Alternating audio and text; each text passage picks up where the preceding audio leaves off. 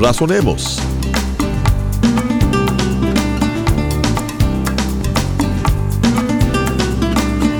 Dios nos ha dado las pautas a seguir para vivir una vida centrada y llena de propósito. En este programa estaremos examinando la Biblia, que es la palabra de Dios escrita y que nos guía a la verdad y al conocimiento mismo de Dios.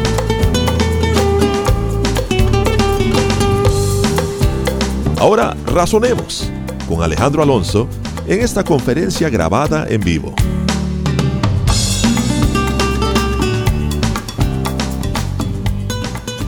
Juan capítulo 18. Estamos aquí ya en un momento en donde el Señor ha estado hablando con sus discípulos, caminando, si vamos atrás un poco, al final del el capítulo 14, el Señor dice en el versículo 30, no hablaré ya mucho con vosotros porque viene el príncipe de este mundo, y él nada tiene en mí, mas para que el mundo conozca que amo al Padre, y como el Padre me mandó, así hago. Levantaos, vamos de aquí. Aquí el Señor estaba hablando de que iba a venir en realidad el príncipe de este mundo, hablando de Satanás, pero iba a venir también Judas, que estaba poseído por Satanás, ¿verdad? Habíamos leído que entró Satanás en él porque Judas le permitió y fue a entregar al Señor. Pero el Señor está anunciando a sus discípulos que Él va a ser llevado y Satanás va a festejar en este momento los acontecimientos que van a acontecer a partir del capítulo 18, todo lo que es la tortura del Señor y la crucifixión, pensando Satanás que va a ganar algo, no sabiendo que en realidad todo eso tiene un propósito para derrotarlo a Él mismo. Pero Él no se da cuenta porque está cegado por el odio y por la envidia y por muchas cosas. Pero lo interesante es que al final del versículo 31 dice, levantaos, vamos de aquí. En ese momento ellos empiezan a caminar rumbo al jardín de Getsemaní. Y entonces en el primer versículo del capítulo 18 dice, habiendo dicho Jesús estas cosas, salió con sus discípulos al otro lado del torrente de Cedrón, donde había un huerto en el cual entró con sus discípulos. Ese es el huerto de Getsemaní. Y también Judas, el que le entregaba, conocía aquel lugar porque muchas veces Jesús se había reunido ahí con sus discípulos. Judas pues tomando una compañía de soldados y alguaciles de los principales sacerdotes y de los fariseos, fue ahí con linternas, antorchas y con armas. Aquí vemos un detalle. Judas sabía que ese lugar de Getsemaní era un lugar que lo frecuentaba el Señor para estar con sus discípulos, probablemente en este jardín de Getsemaní fue donde vino también Nicodemo a preguntarle qué debería hacer para heredar la vida eterna. O, bueno, no le hizo la pregunta, pero a tener todo este diálogo con él que aparece en el capítulo 3 de, de Juan. Judas sabía que era un lugar común en donde el Señor, estando en Jerusalén, seguramente después de la cena iba a estar allí con sus discípulos. Un detalle importante que sucedió de parte de los principales de los judíos, le pagaron por adelantado a Judas el trabajo de la traición. Judas fue, primero dijo, ¿cuánto me van a dar ustedes si se los entrego? Y, decidieron tantos le te vamos a dar. Entonces cuando ya Judas dijo, ok, estoy listo para entregarlo, todavía no lo entrega, pero de alguna manera como para obligarlo, no se vaya a hacer que se vaya a echar para atrás, le pagan todo a Judas, no solamente eso, sino que lo ponen a cargo de toda una corte de soldados, que son como 600 soldados. Entonces Judas va ahí como el jefe, ¿verdad? Diciendo, oye, aquí voy bien respaldado para hacer lo que voy a hacer. No tratemos de entender mucho lo que hay en la mente de Judas porque Satanás lo ha poseído y además es un tipo que está entenebrado por la envidia, por el robo y por el pecado y jamás atendió a las palabras del Señor. Hay gente así, Ojalá que ninguno de nosotros lleguemos a esa posición, espero que no, porque por eso estamos interesados en las cosas del Señor.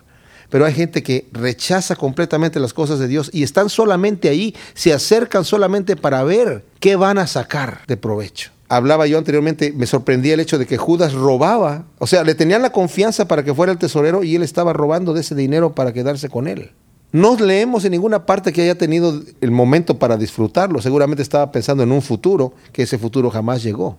Qué impresionante es cuando la gente roba dentro del ministerio, ¿no? Se requiere yo creo que una maldad especial. Entonces Judas viene con esta gente y nos dice aquí, Jesús, sabiendo todas estas cosas que le habían de sobrevenir, se adelantó y les dijo, ¿a quién buscáis? Respondieron a Jesús Nazareno. Jesús les dijo, yo soy.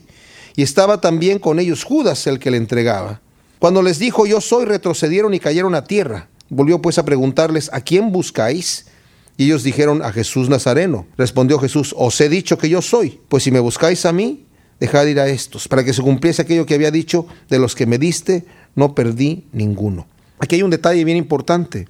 Se nos dice aquí que para que se cumpliese la escritura de que Jesús había dicho en, en, su oración al Padre, Padre, de los que tú me diste no perdí ninguno, sino el que se perdió, el hijo de perdición. Se estaba refiriendo a sus discípulos, que los iba a mantener, los iba a mantener hasta que Él fuese a la cruz y ellos empezaran a hacer la obra. Allí afuera de mi casa, en el patio, en, el jardín de atrás, eh, hicimos un techito y en el techito una paloma puso su nido, pero está expuesto a la lluvia y a todo, ¿verdad? A la intemperie, un nido ahí, no está protegido por otro segundo techo encima, está arriba del techo el, el nido. Y yo lo puedo observar desde mi recámara, veo el, el, nido y la paloma me ve porque tienen un ojo bien sensible. O sea, apenas yo me asomo a la ventana, la paloma ya me está viendo y este qué va a hacer. Pero ¿saben qué? Esa paloma no se va de allí, porque ya nació su cría, no se va de allí para nada. Ahora que hubo unas lluvias fuertes, yo pensé, hasta le pedí al Señor, Señor, ojalá que no le pase nada al pajarito de allí, ¿verdad? Pero al otro día nos levantamos y vemos ahí, y la paloma estaba ahí apechugando, ¿verdad? Lo que viniera, yo de aquí no me, no me muevo. ¿Y saben qué? Imaginé al Señor. El Señor diciendo, yo voy a poner mi espalda para que los látigos caigan sobre mí y no sobre mis hijos. No sobre los que me diste, yo los guardé, Señor, los, los tengo aquí. Y veamos nosotros el acontecimiento. Está el Señor con sus discípulos en el huerto de Getsemaní. Él ha estado orando solo, ya sabemos la historia, según nos narra otros evangelios, ha estado orando él solo y sus discípulos tres, Jacobo, Juan y Pedro, los pone a que oren por él y velen, y los demás están por allá dormidos. Llega el momento donde él los despierta y les dice, levántense, porque ya viene aquí el que me entrega, entonces están todos juntos. Cuando ve venir a Judas, aquí no nos dice que lo ves a Judas, pero obviamente los otros tres evangelios nos dice que sí. Juan no habla de todas las cosas en detalle. Y él mismo lo dice al final del Evangelio, dice, yo solamente he escrito las cosas para que ustedes crean que Jesús es el Hijo de Dios, porque si me pongo a escribir todo lo que Jesucristo ha hecho, dice Juan, no cabrían los libros en el mundo, ¿verdad? De todos los hechos que hizo él. Pero el detalle aquí es que seguramente llega Judas, porque ya les había dicho, al que yo bese ese es, y lo besa. ¿Y saben lo que literalmente le dijo el Señor a Judas? Porque nos dice en otro evangelio que dice, ¿a qué vienes? Realmente le dice, Judas, ¿a eso has venido? Y otra traducción puede decir, Judas, ¿tan bajo has caído? Qué terrible cosa, ¿verdad? Y Judas se regresa. Inmediatamente cuando escucha eso, se regresa y se resguarda entre los soldados y el Señor sale. El Señor sale para que no vayan a dañar a sus discípulos. Sale él afuera y dice, ¿a quién buscan? A Jesús de Nazaret, yo soy. Y el yo soy es el yo soy del Antiguo Testamento donde el Señor dijo, yo soy. Cuando les dice yo soy, lo dice con tanta autoridad que la gente se cae. Los 600 hombres más Judas, ¡pra! se cae al piso. Todavía incorporándose, el Señor vuelve a tomar control de la situación y les dice, ¿a quién buscan pues? A Jesús de Nazaret. Ya les dije que yo soy. Si pues me buscan a mí, dejen ir a estos. Sí, jefe. Saben, el Señor tenía control completo. Ahí pudieron haber dicho los soldados, porque eran muchos. No, nosotros vamos a tomar a estos hombres, a todos ustedes, los vamos a interrogar a todos, porque vamos a ver más adelante que el sumo sacerdote quería interrogarlos a todos, pero no pudo. Quería de alguna manera encontrar una acusación válida contra el Señor. El Señor sale aquí protegiendo a sus discípulos. Qué tremenda cosa, qué amor y qué valentía del Señor. Y como el Señor había dicho, a mí nadie me quita la vida, yo la doy. Aquí vamos a ver todavía otra cosa de valentía. Eh, Saben, entre paréntesis, notemos un detalle. El Señor, cuando había estado orando en el huerto de Getsemaní, en los otros evangelios nos dice que el Señor había dicho, Padre, si es posible, pase de mí esta copa, mas no sea como yo quiero, sino como tú quieras. En una angustia tremenda. A sus discípulos les había dicho, mi alma está triste hasta la muerte. Y oró esto tres veces, por una hora cada vez, o sea que fue fuerte la, la, angustia del Señor, pero él se levantó ya no angustiado, se levantó victorioso de la oración diciendo voy a beber esta copa y la voy a beber toda y la voy a beber completa y la voy a, be a beber como se debe beber y voy a proteger a los míos y voy a hacer el trabajo completo como debe de ser. Esa es la clase de Dios que nosotros tenemos. ¿Cómo no le vamos a dar toda la honra y toda la gloria? En el versículo 10 dice, entonces Simón Pedro, que tenía una espada, la desenvainó e hirió al siervo del sumo sacerdote y le cortó la oreja derecha, y el siervo se llamaba Malco. Jesús entonces dijo a Pedro, mete tu espada en la vaina, la copa que el Padre me ha dado, ¿no la he de beber? vemos aquí la valentía del Señor. O sea, Pedro en ese momento sale con una valentía tal vez genuina. Muchos lo critican de que no, en ese momento tal vez era una eh, bravura nada más de espontánea del momento, pero había 600 soldados, todos con espada, todos con armas.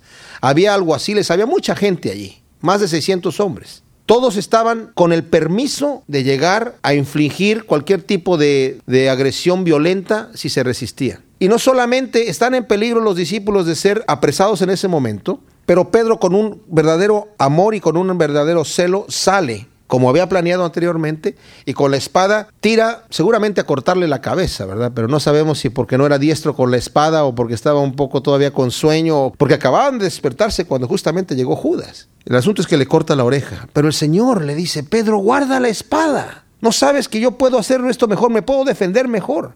En otro evangelio le dice, a mí nadie me quita la vida, yo la doy. Pero lo que dice aquí Juan es bien interesante, lo que observa Juan. La copa que el Padre me dio a beber no la he de beber.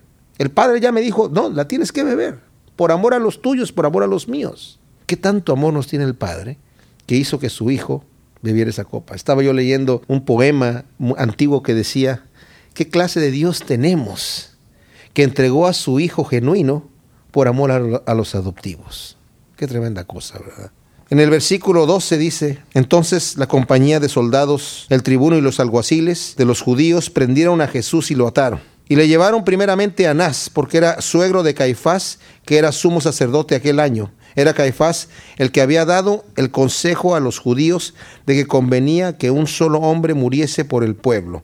Sabemos que Anás era por ley de los judíos el que era el sumo sacerdote, pero ya Roma le había quitado el puesto hace 15 años en este momento ya tenía 15 años que no era sumo sacerdote, y Roma cada año cambiaba de sumo sacerdote, y en este año le había tocado a el yerno Caifás. Entonces había dos sumos sacerdotes, el que la gente de alguna manera, los judíos de alguna manera reconocían, pero no tenían autoridad legal, y Caifás, que de alguna manera este sacerdocio se mantenía en familia, que era el yerno. Entonces lo llevan primeramente a la casa de Anás atado.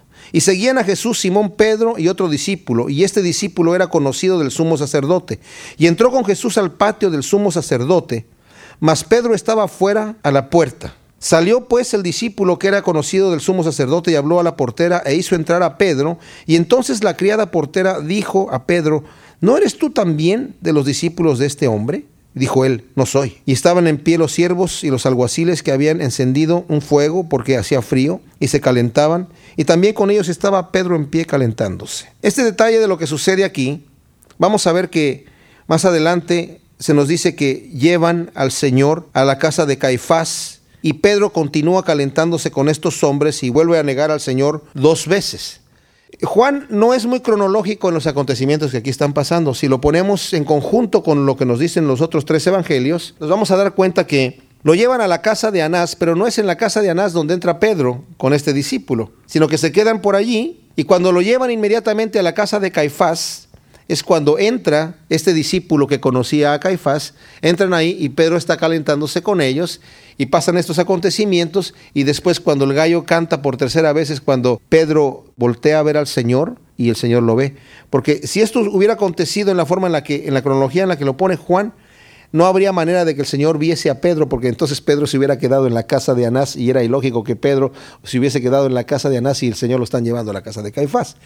Pero Juan, como les decía desde el principio, cuando dice la introducción en el, en el Evangelio, no le interesa mucho poner las cosas en cronología, sino más bien dar los acontecimientos. Otro detalle para que nos ayude a entender en cuanto a temas técnicos del Evangelio de Juan, es que Juan escribe su Evangelio en su vejez. Ya después de que murió Pedro y Pablo, es cuando él escribe esto. Entonces ya es algo que en situaciones técnicas no es muy exacto, ¿verdad? Y también otro detalle que existe, que cuando varias personas ven un acontecimiento, pues van a narrarlo de diferente manera y mucho más lo van a narrar más diferente si se les pregunta dentro de 20 años, ¿verdad? Entonces, no porque tengan mala intención, no porque estén diciendo mentiras, están diciendo la verdad, pero los detalles técnicos son los que a veces... Eh, eh, bueno, la gente los utiliza para decir la Biblia aquí se contradice porque aquí dice de una manera y aquí dice de otra. No, no hay contradicción. Son detalles técnicos que el Señor permite que estén allí, como he dicho anteriormente, por la misma razón que Él habló en parábolas y por la misma razón que utiliza hombres para predicar el Evangelio y no ángeles para que la gente que diga, no, pues que se, equivocó en lo que dijo, pues la palabra, ¿cómo puedo confiar? Un evangelio de repente cita a Isaías y cuando uno ve la cita es de, no, no, no es de Isaías, es de Zacarías, se equivocó. El narrador, pues sí se equivocó, pero no por ese detalle debo decir que se equivocó en toda la obra, ¿me entienden? Pero Dios lo deja allí como dije yo, para las personas que dicen yo no voy a creer y voy a buscar un pretexto para no creer, tengan muchos pretextos para no creer. Pero la persona que quiere abrir su mente y entender las cosas de Dios, para él no va a ser tropiezo como no lo es para nosotros, ¿verdad?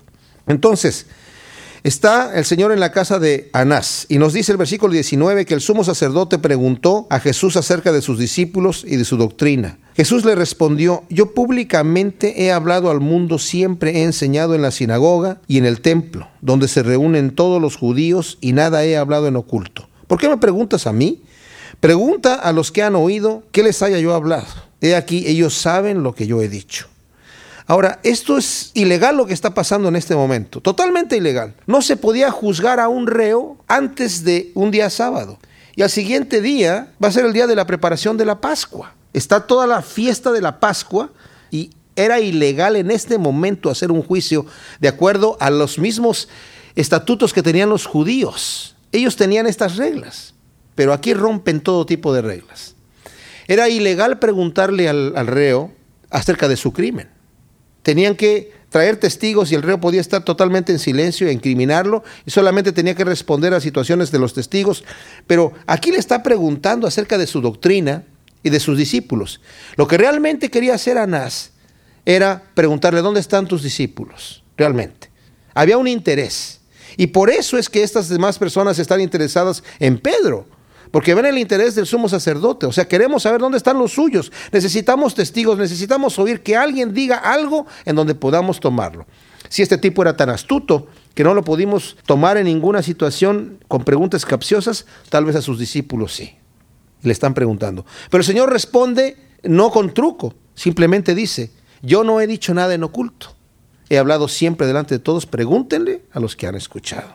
Entonces cuando Jesús hubo dicho esto, uno de los alguaciles que estaba allí le dio una bofetada diciendo, ¿así respondes al sumo sacerdote? Jesús le respondió, si he hablado mal, testifica en que está el mal. Y si bien, ¿por qué me golpeas? Le respondió el Señor perfectamente bien. Anás entonces le envió atado a Caifás, al sumo sacerdote. Estaba pues Pedro en pie. Aquí es en donde realmente deberíamos injertar la porción que leímos del versículo 15 al, 18. Cuando ya llegamos a la casa de Caifás, el sumo sacerdote, la porción que leímos del versículo 15 al 18, en donde entra este discípulo que era conocido del sumo sacerdote y permite entrar a Simón al patio dentro de la casa para tener un contacto visual con el Señor. Estaba pues Pedro de pie calentándose y le dijeron, ¿no eres tú uno de sus discípulos? Él negó y dijo, no soy. Uno de los siervos del sumo sacerdote, pariente de aquel a quien Pedro había cortado la oreja, le dijo, ¿no te vi yo en el huerto con él? Negó Pedro otra vez y enseguida cantó el gallo. Muchos dicen que el que está escribiendo el Evangelio, este Juan, es también este discípulo al que se refiere aquí, que era conocido del sumo sacerdote, porque estos detalles de cómo se llamaba el siervo al que le cortó la oreja a Pedro y de que estaba aquí el pariente de aquel que le cortó la oreja a Pedro, pero, ¿saben? Hay un detalle. Juan no vivía allí, no, era, no andaba con el sumo sacerdote. La respuesta a esto puede ser que tal vez era un discípulo que vivía en Jerusalén y que trajo la información de alguna manera para que se supiera lo que sucedió. Porque el mismo Juan dice que cuando él escribe, él lo dice en su evangelio, él no solamente ha sido testigo ocular de los acontecimientos, sino que hay otros testigos que ha habido ahí y saca información de ellos, como también lo hace Lucas y lo hace Mateo y lo hace Marcos también. Llevaron a Jesús de casa de Caifás al pretorio. Era de mañana y ellos no entraron en el pretorio para no contaminarse y así poder comer la Pascua. Cuando está aquí en la casa de Caifás, aquí no se nos dice lo que sucede, pero los otros evangelios nos dice que hacen un cuestionamiento con testigos falsos. Al final le preguntan a Jesucristo, Caifás le pregunta y le dice, te conjuro por el Dios viviente que nos diga si eres el Cristo. Y el Señor les dice, sí, yo soy. Se rasga las vestiduras y dijo, ha blasfemado. Ahora, si él no hubiera sido el Cristo, hubiera sido una blasfemia, porque le dijo, ¿eres tú el Cristo, el Hijo del Dios viviente? Y dijo, sí, yo soy. Si él no hubiera sido el Cristo, eso hubiera sido una blasfemia, pero como sí era, no era blasfemia. Y después se lo llevan a Pilato. Entonces, lo traen a Pilato y dice que salió Pilato a ellos y les dijo, ¿qué acusación traes contra este hombre? Respondieron y le dijeron, si este no fuera malhechor, no te lo habríamos entregado. Entonces les dijo Pilato, tomadle vosotros y juzgadle según vuestra ley. Y los judíos les dijeron, a nosotros no nos está permitido dar muerte a nadie, para que se cumpliese la palabra que Jesús había dicho, dando a entender de qué muerte había de morir. Entonces Pilato volvió a entrar en el pretorio y llamó a Jesús y le dijo, ¿eres tú rey de los judíos? Jesús le respondió, ¿dices esto por ti mismo o te lo han dicho otros de mí? Pilato le respondió, ¿soy yo acaso judío? Tu nación y los principales sacerdotes te han entregado a mí. ¿Qué has hecho? Respondió Jesús, mi reino no es de este mundo. Si mi reino fuera de este mundo, mis servidores pelearían para que yo no fuera entregado a los judíos, pero mi reino no es de aquí. Le dijo entonces Pilato, luego eres tú rey? Respondió Jesús, tú dices que yo soy rey. Para esto he nacido, para esto he venido al mundo, para dar testimonio a la verdad. Todo aquel que es de la verdad oye mi voz. Le dijo Pilato, ¿qué es la verdad? Y cuando hubo dicho esto, salió otra vez a los judíos y les dijo, yo no hallo en él ningún delito, pero vosotros tenéis la costumbre de que os suelte uno en la Pascua. ¿Queréis pues que os suelte al rey de los judíos? Entonces todos dieron voces de nuevo diciendo, no a este, sino a Barrabás, y Barrabás era ladrón. Lo que sucede cuando llevan a Jesús ante Pilato la primera vez, porque hay dos veces, aquí no se narra el acontecimiento, hay una parte que lo llevan delante de Pilato, luego Pilato lo manda a Herodes, que estaba de visita allí en Jerusalén. Ni Pilato ni Herodes radicaban en Jerusalén. Pilato radicaba en Cesarea de Filipo y Herodes radicaba en Galilea, pero estaban allí de visita, porque era la fiesta. Entonces se lo lleva a Herodes. Herodes quiere que haga un milagro y como no lo hace, lo menosprecia y lo regresa vestido de púrpura como rey, ¿verdad? Burlándose de él. Después de escarnecerlo. Y Pilato nuevamente lo recibe, pero ya lo recibe con cierto temor y con cierto temblor. Nos dice aquí que lo llevan de mañana. Seguramente ya habían hecho la acusación anteriormente. Te vamos a traer un hombre que quiere ser rey de los judíos. Y eso se los digo por lo que vamos a ver aquí. Se nos, se nos explica aquí. Dice que lo llevan de mañana. Ellos entraron en el petróleo para no contaminarse y así poder comer la Pascua. Eh, si hubieran entrado ahí, no hubieran podido comer la Pascua. No quieren contaminarse para poder comer la Pascua, pero están matando al Salvador del mundo.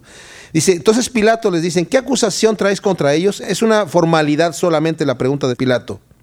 Ellos respondieron y le dijeron, si este hombre no fuera malhechor, no te lo habríamos entregado. Entonces Pilato dijo, tomadle vosotros, juzgadle según vuestra ley. Los judíos le dijeron, a nosotros no nos está permitido dar muerte a nadie para que se cumpliese la palabra de Jesús que había dicho, dando a entender de qué muerte iba a morir. Saben, esto es bien interesante. Los judíos sí lo hubieran podido matar, porque mataron a Esteban, el primer mártir, a pedradas. Y también después mataron a Jacobo el justo. No nos lo narra la escritura, pero nos narra la historia judía, ¿verdad? Los mataron y no, no sufrieron penas ellos por lo que hicieron. Pero ellos querían que Jesucristo no fuera muerto a pedradas nada más, sino que fuera crucificado. Era la hazaña que tenían. Por eso dice aquí, dando a entender de qué muerte iba a morir. ¿verdad? Como el Señor ya había dicho, es necesario que el Hijo del Hombre sea levantado. Entonces aquí esto es para que se cumpliera la escritura. Entonces Pilato Volvió a entrar en el pretorio y llama a Jesús y le dice, ¿eres tú rey de los judíos? Jesús respondió, ¿dices tú esto por ti mismo o te lo han dicho otros de mí? Nuevamente vemos aquí que ya sabe el Señor que Pilato había sido informado de, la acusación. No le viene a preguntar esto porque lo haya inventado. Le dijeron, ¿es un malhechor? Ah, sí, es malhechor. ¿Será que quiere ser rey de los judíos? No, eso es lo que, la acusación que ya tenían de Pilato.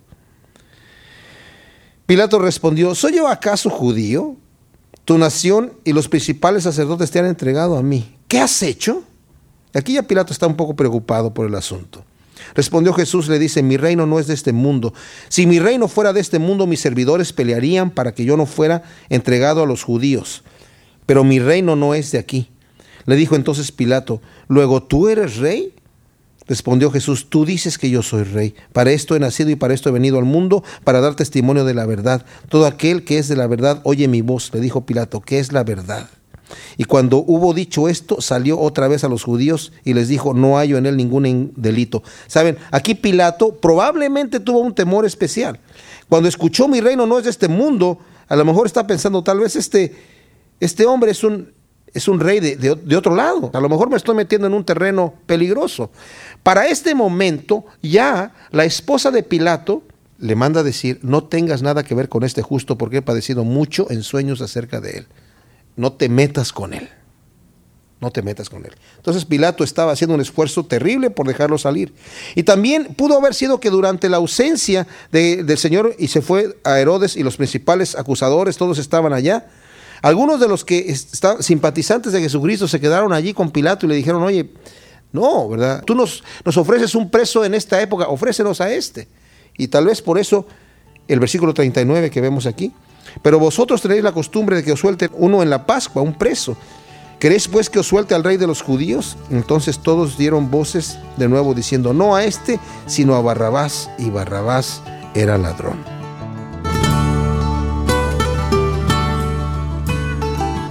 Esto fue Razonemos. Para solicitar copias de las enseñanzas de Alejandro Alonso, por favor escríbanos al correo electrónico razonemos.yahoo.com o al programa Razonemos, PO Box 1063, Murrieta, California 92564. Nuevamente, la dirección es correo electrónico razonemos.yahoo.com o al programa Razonemos, PO Box 1063, Murrieta, California 92564.